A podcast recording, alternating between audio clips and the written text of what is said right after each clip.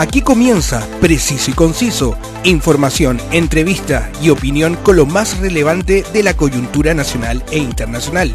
Conduce Roberto del Campo Valdés. Preciso y Conciso, una mirada diferente.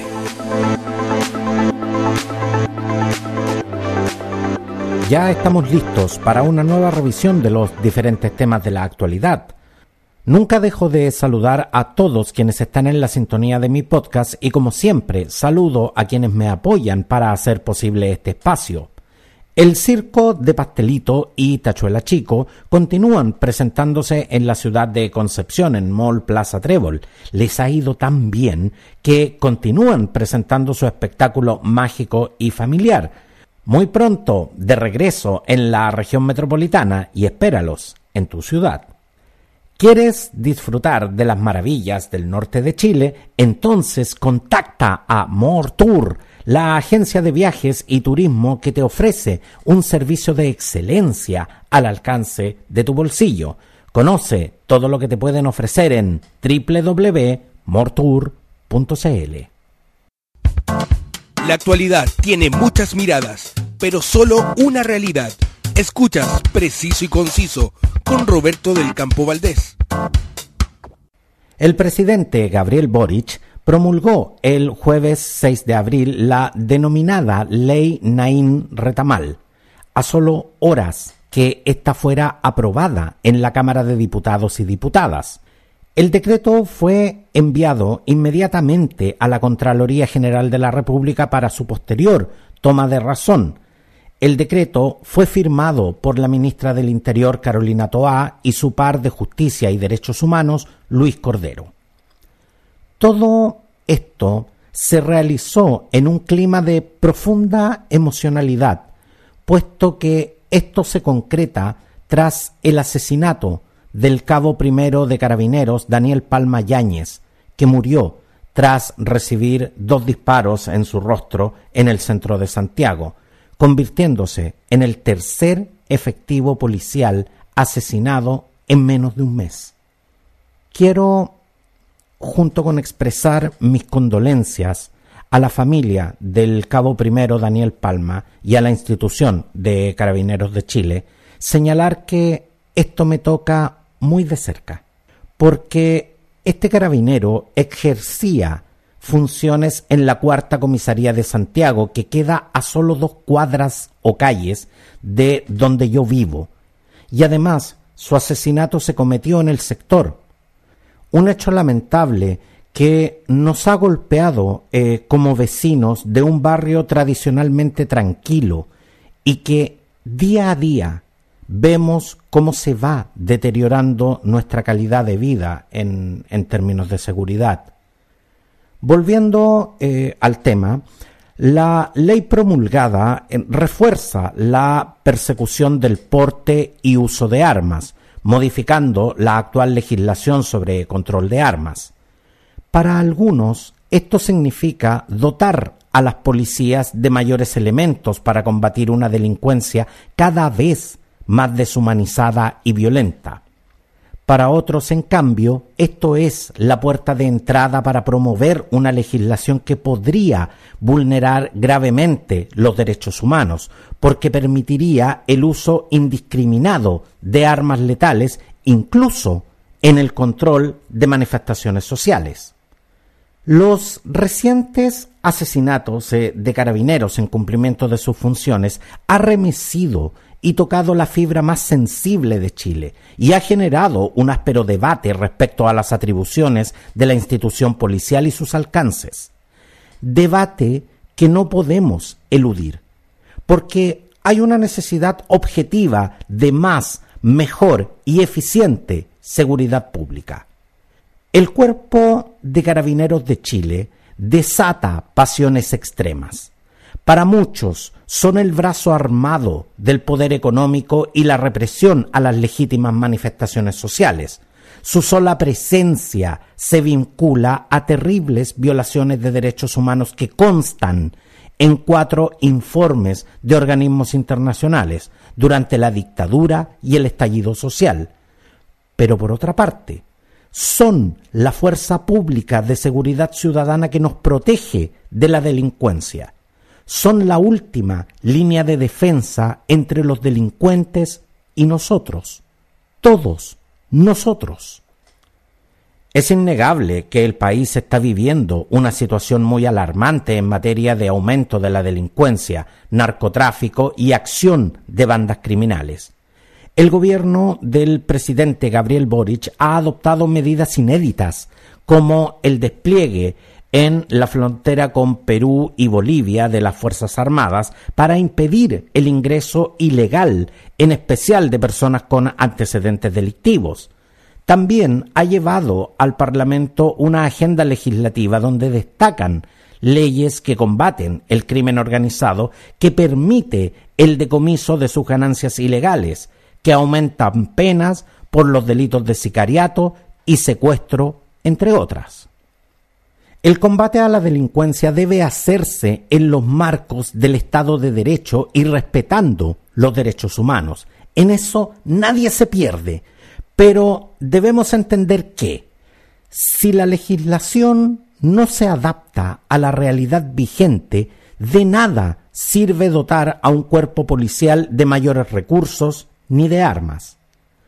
El diputado Boris Barrera del Partido Comunista dijo que acudirían al Tribunal Constitucional porque algunas normas de la ley Naín Retamal podrían ser inconstitucionales. Sin embargo, tras el asesinato del cabo primero Daniel Palma señalaron el Partido Comunista de Chile entrega su respaldo al gobierno en la lucha contra la delincuencia, no insistirá ante el Tribunal Constitucional y espera que en los proyectos de ley anunciados por el Gobierno se consideren nuestros reparos a la ley en la reafirmación de la vigencia de los derechos humanos, expresó el Partido Comunista en un comunicado. Si nadie acude al Tribunal Constitucional, la ley entrará en vigencia lo más pronto posible, dada su promulgación. Recuerden que el texto de la ley debe publicarse en el diario oficial y desde ese momento es obligatoria y se presume conocida por todos. Esto sin perjuicio de que la propia ley pueda establecer su entrada en vigencia en una fecha posterior. Pero más allá de toda controversia, la ley Nain Retamal podemos considerarla ya una realidad. Lo importante es entender de qué se trata y cuáles son los alcances que tiene. En primer lugar, tenemos que entender que se trata de una ley que refuerza y protege la función de carabineros, la policía de investigaciones y gendarmería, así como de la policía marítima y de aeronáutica civil. Es la combinación de los anteriores proyectos Ley Naim ley Retamal, en honor a los mártires de carabineros Eugenio Naín y Carlos Retamal, que fueron fusionados por la Comisión de Seguridad de la Cámara de Diputados para su discusión en conjunto. Haciendo honor a quienes tristemente inspiraron esta ley, me permito hacer memoria recordándoles que el cabo Eugenio Naín fue abatido por encapuchados en una emboscada en octubre del 2020 en la región de la Araucanía. Luego de descender del vehículo policial, él y sus compañeros fueron atacados con disparos. Dos sospechosos de este crimen siguen prófugos ante la justicia. Por su parte, el sargento segundo Carlos Retamal falleció mientras fiscalizaba una carrera clandestina de automóviles en San Antonio, en el sector de Malvilla. En octubre de 2022 fue atacado con un elemento contundente en su cabeza por un sujeto que participaba del evento ilegal. El autor se dio a la fuga y no ha sido encontrado al día de hoy. El gobierno promulgó la ley Naín Retamal, pero también se promulgaron otras tres leyes relacionadas con la seguridad que fueron despachadas en el Parlamento durante eh, la última semana. La ley 21.555 que refuerza las competencias de gendarmería y crea el delito de extorsión. La ley 21.557 que modifica el Código Penal para agravar la pena del delito de secuestro y la ley 21.556 que aumenta la pena del delito de porte de armas en lugares altamente concurridos. Lo más controversial de la ley Nain Retamal fue el artículo 7, el cual establece la legítima defensa privilegiada de carabineros, la Policía de Investigaciones, Gendarmería y las Fuerzas Armadas. De todas formas, se fue aprobada con 87 votos a favor, 51 en contra y 3 abstenciones. De este modo, la indicación quedó estipulada de la, de la siguiente forma se presumirá legalmente que concurren las circunstancias previstas en los números 4, 5 y 6 en este artículo, entre paréntesis, legítima defensa privilegiada, respecto de las fuerzas de orden y seguridad pública, gendarmería, las Fuerzas Armadas y los servicios bajo su dependencia, cuando éstas realizaren funciones de orden público y seguridad pública interior. En dichos casos, se entenderá que concurre el uso racional del medio empleado, si, en razón de su cargo o con motivo y ocasión del cumplimiento de funciones de resguardo de orden público y seguridad pública interior, repele o impide una agresión que pueda afectar gravemente su integridad física o su vida o las de terceros, empleando las armas o cualquier otro medio de defensa, sostiene la indicación. ¿Cómo se entiende esto? Se entiende como la presunción de inocencia cuando los policías utilicen cualquier tipo de arma letal en contra de una persona o grupo. En fácil, se asume que el uniformado es inocente, establece la legítima defensa propia como una causal de exención de responsabilidad penal. Esto no significa, como se dijo, que se da carta blanca para que saquen el arma ante la menor provocación y vamos matando gente. No, se presume que es inocente, pero esto no lo exime de una investigación penal donde podría ser declarado culpable y enfrentarse a la justicia como cualquiera de nosotros. La legítima defensa privilegiada se da en los siguientes casos.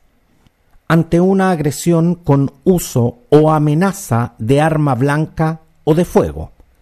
También frente a cualquier objeto cortante, punzante o contundente que sea apto para provocar la muerte o lesiones corporales graves al funcionario policial y otra persona. Es decir, frente a la presencia de un arma, podrán desenfundar su arma de servicio y usarla.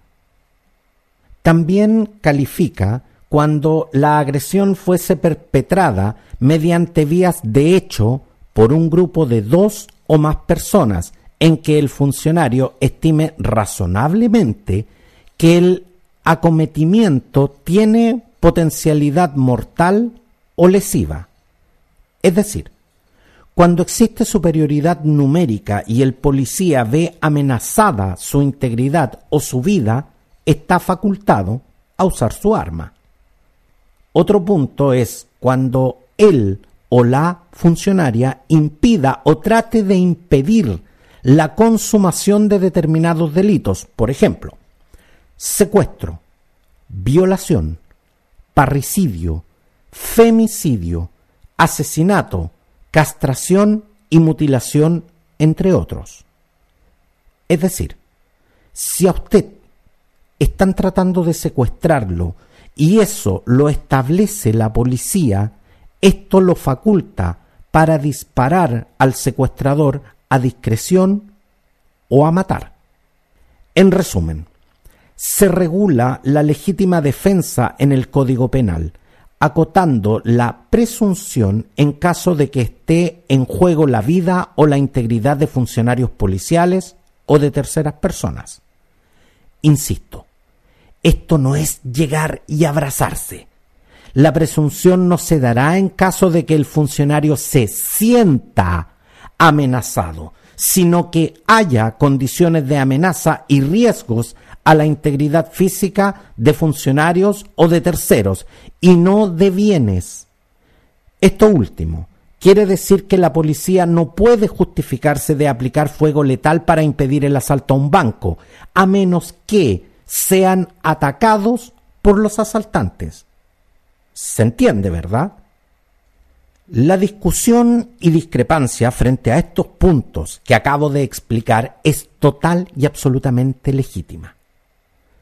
Las diputadas Maite Orsini y Camila Rojas señalaron esta semana que si este proyecto hubiese sido ley cuando la senadora Fabiola Campillay recibió una lacrimógena en el rostro, ella hubiese tenido que probar que no hizo nada para provocar la reacción del policía que atentó contra su vida.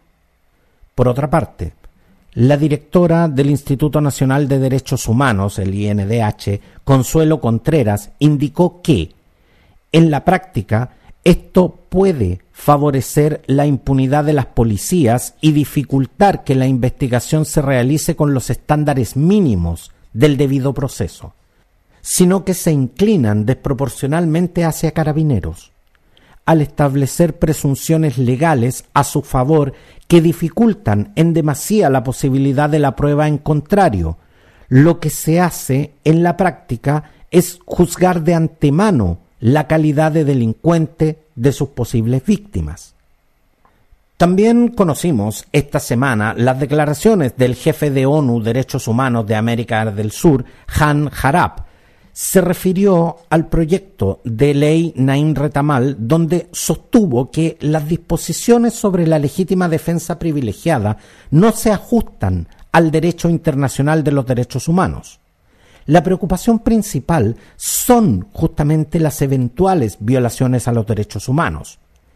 Esta ley impediría a los tribunales de justicia dictar medidas cautelares que recaigan sobre la libertad de un policía, lo cual podría favorecer la impunidad porque obstaculiza el acceso a la justicia para las víctimas de eventuales abusos. En particular, a la oficina le preocupa la introducción de un criterio subjetivo del funcionario para la legítima defensa privilegiada que aplicaría en casos que involucren a dos o más personas. Esto es especialmente problemático en el contexto de protestas donde el uso de armas letales es altamente riesgoso. Ya lo vimos durante el estallido social, donde en el contexto de restablecer el orden público se aplicó fuerza excesiva contra personas, donde muchas terminaron con daño físico permanente. Para la ONU, lo propuesto también afectaría desproporcionadamente a individuos o grupos de menor acceso a recursos y asistencia legal. Esto porque le entrega la carga de la prueba a las víctimas y familiares de casos donde se investigue un uso indebido de la fuerza. Lo cierto es que fue promulgada la ley 21.560, conocida como ley Naim Retamal.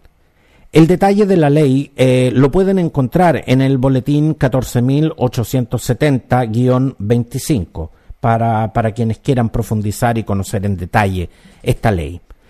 También se aprobó la modificación al Código Penal que permite aumentar las penas eh, del delito de secuestro en los casos que indica la ley 21.557. Eh, Asimismo, se promulgó el aumento de las penas eh, por delito de porte de armas en lugares altamente concurridos en la ley 21.556.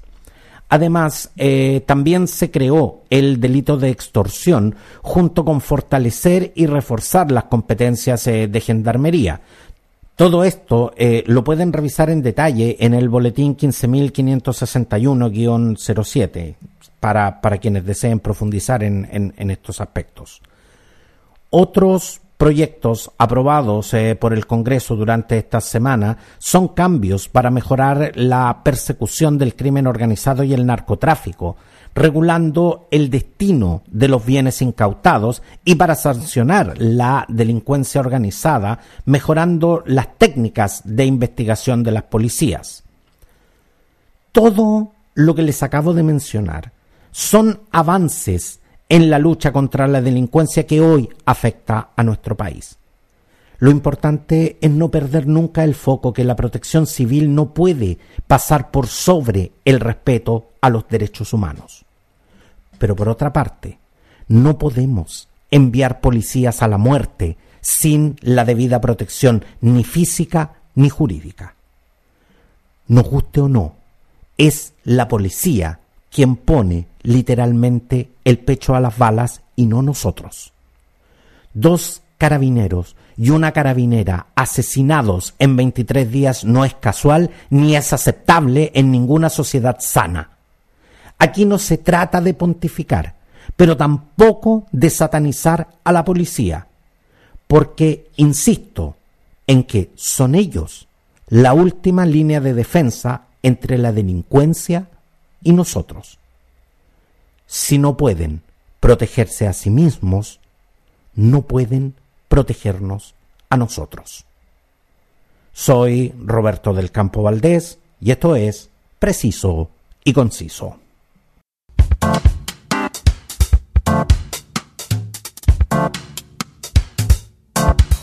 Si llegaste hasta este punto es porque sin duda encontraste interesante este contenido. Si te interesa escuchar más, Todas las ediciones de Preciso y Conciso están disponibles en Spotify y en más de 20 plataformas en audio podcast. Si te gustó lo que escuchaste, ayúdame a llegar a más personas. Suscríbete y califica mi contenido en Spotify o en la plataforma en que me estás escuchando.